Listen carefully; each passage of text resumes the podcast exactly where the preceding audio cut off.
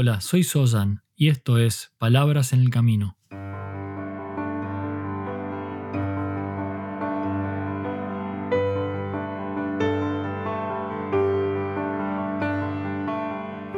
Un podcast para el camino al trabajo o de regreso a tu hogar, mientras caminas por la ciudad o en camino hacia lo de un amigo.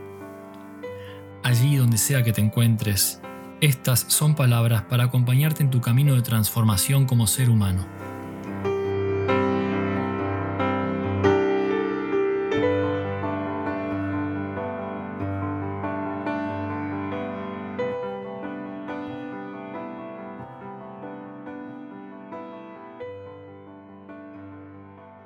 Para comenzar voy a volver a la frase que dije en el episodio anterior. Una de las distancias quizá más extensas que transitamos en la vida es la distancia que existe entre la mente y el corazón.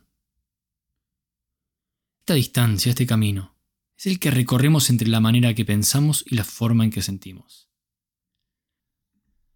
Descubrir entonces el punto de encuentro, allí donde la mente y la emoción interactúan en equilibrio y armonía, es parte de un camino real de transformación positiva. Y hoy voy a agregar otro componente a esta interacción. Y este nuevo componente es la manera en la que actuamos. A lo que pienso y cómo lo siento, le sumo la manera en que actúo. La forma en que la mente y la emoción se materializan en acción. Mente, emoción y acción.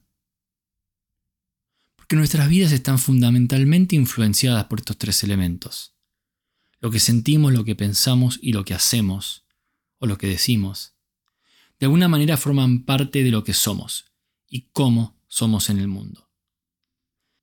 Es importante entonces observar y reflexionar sobre cómo cada uno de estos elementos interactúan entre sí y qué influencia tienen uno sobre el otro. Sentirse de una manera determinada hace que normalmente se piense y se actúe de cierta manera de cierta forma. Y por otro lado, ciertos pensamientos inspiran acciones específicas y fomentan emociones particulares. Diferentes acciones pueden desencadenar nuevos pensamientos y también nuevas emociones. Entonces todo está por supuesto relacionado. Lo que pienso tiene influencia sobre lo que siento y lo que hago. Y lo que siento tiene influencia sobre la mente y la acción. Y a su vez, las acciones generan nuevos pensamientos y emociones. Es un ciclo de permanente retroalimentación y cambio. Solemos, sin embargo, usualmente observar la emoción, los pensamientos y las acciones de manera aislada. Pocas veces nos detenemos a indagar cómo una cosa condujo a la otra, a observar la profunda interrelación de estos tres aspectos de mente, emoción y acción, y todos sus efectos en nuestras vidas.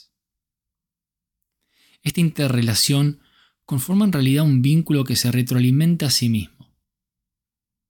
La emoción, el pensamiento y la acción se modifican e informan a sí mismos constantemente, y así producen resultados a veces inesperados, o que quizá no podemos comprender. Y es por esto que esta investigación, este detenerse a observar este sistema de causa y efecto de mente, emoción y acción, donde podemos encontrar una oportunidad de profundo cambio positivo en nosotros y para los demás. Cuando lo que sentimos, pensamos y lo que hacemos o lo que decimos están realmente alineados, son coherentes, la sinergia y estabilidad de lo que ocurre dentro y fuera de nosotros es potente, es transformadora. Mente, emoción y acción se encuentran entonces en un punto común, y el resultado suele ser beneficioso, y en general conducente al cese del sufrimiento. Sin embargo, lamentablemente, esto se da en general en el menor de los casos, tenemos que admitir. Lo que sí es más común en nuestra vida es que suelen haber discrepancias entre aquello que sentimos, entre aquello que pensamos y en lo que finalmente hacemos. Y aquí quiero hacer una aclaración importante. Y es sobre la importancia de comprender que cuando hablo sobre la posibilidad de que estos aspectos estén alineados y sean coherentes, de ninguna manera significan que necesariamente sean iguales. Por ejemplo, puedo sentir enojo por algo que ocurrió y a su vez pensar que la causa es claramente la culpa de otra persona, pero sin embargo actuar de una manera amable.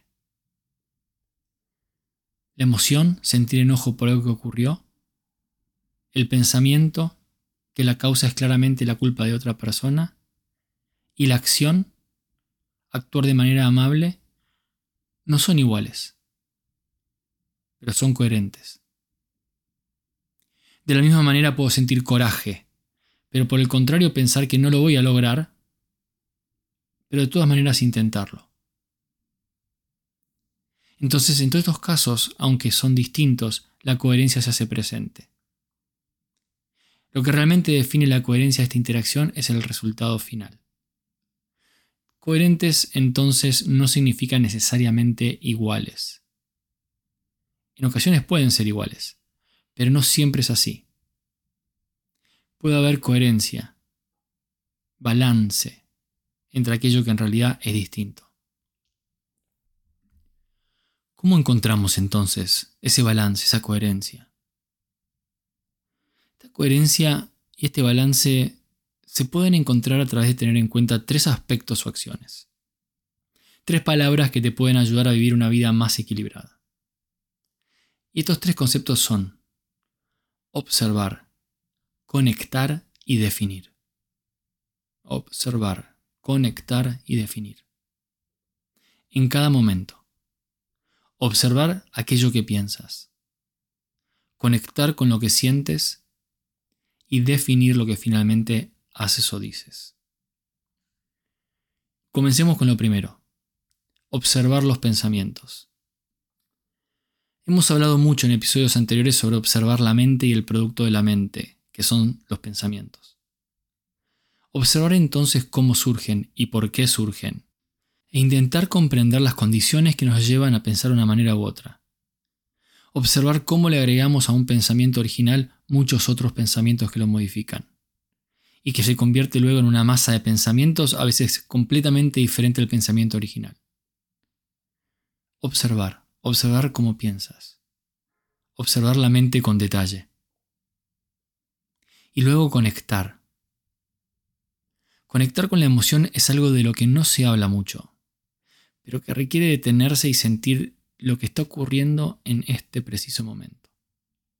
Animarse con honestidad a tomar contacto con lo que surge del corazón. Conectar con la emoción se hace posible cuando existe la capacidad de realmente reconocer y validar lo que se está sintiendo, en lugar de ignorarlo o de taparlo o de negarlo. Realmente conectar con sinceridad y sin juzgar con la emoción que surge en ese momento. Conectar con la emoción. Y luego el tercero de estos tres conceptos, que es definir.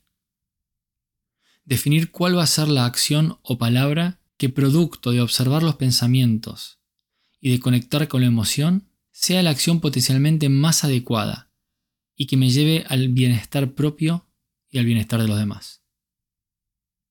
Detenerse entonces por un instante y decidir cuál es la acción posible más hábil para este momento es lo que surge a través de este observar y a través de este conectar.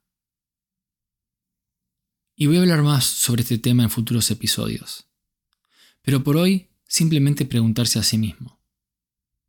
Habiendo observado los pensamientos y conectado con la emoción, ¿esta acción, esto que voy a hacer, esto que voy a decir, es beneficioso? ¿Es un curso de acción o palabras que probablemente vaya a generar un resultado positivo o que puede potencialmente conducir a mayor sufrimiento? Y luego, en base a esa respuesta, a la respuesta a esas preguntas, definir la acción. Observar, conectar y definir. Tres simples palabras que sin embargo tienen un efecto muy relevante sobre quién y cómo eres como ser humano en este camino de transformación. Gracias por estar aquí y por ser parte de este camino. Hasta el próximo paso.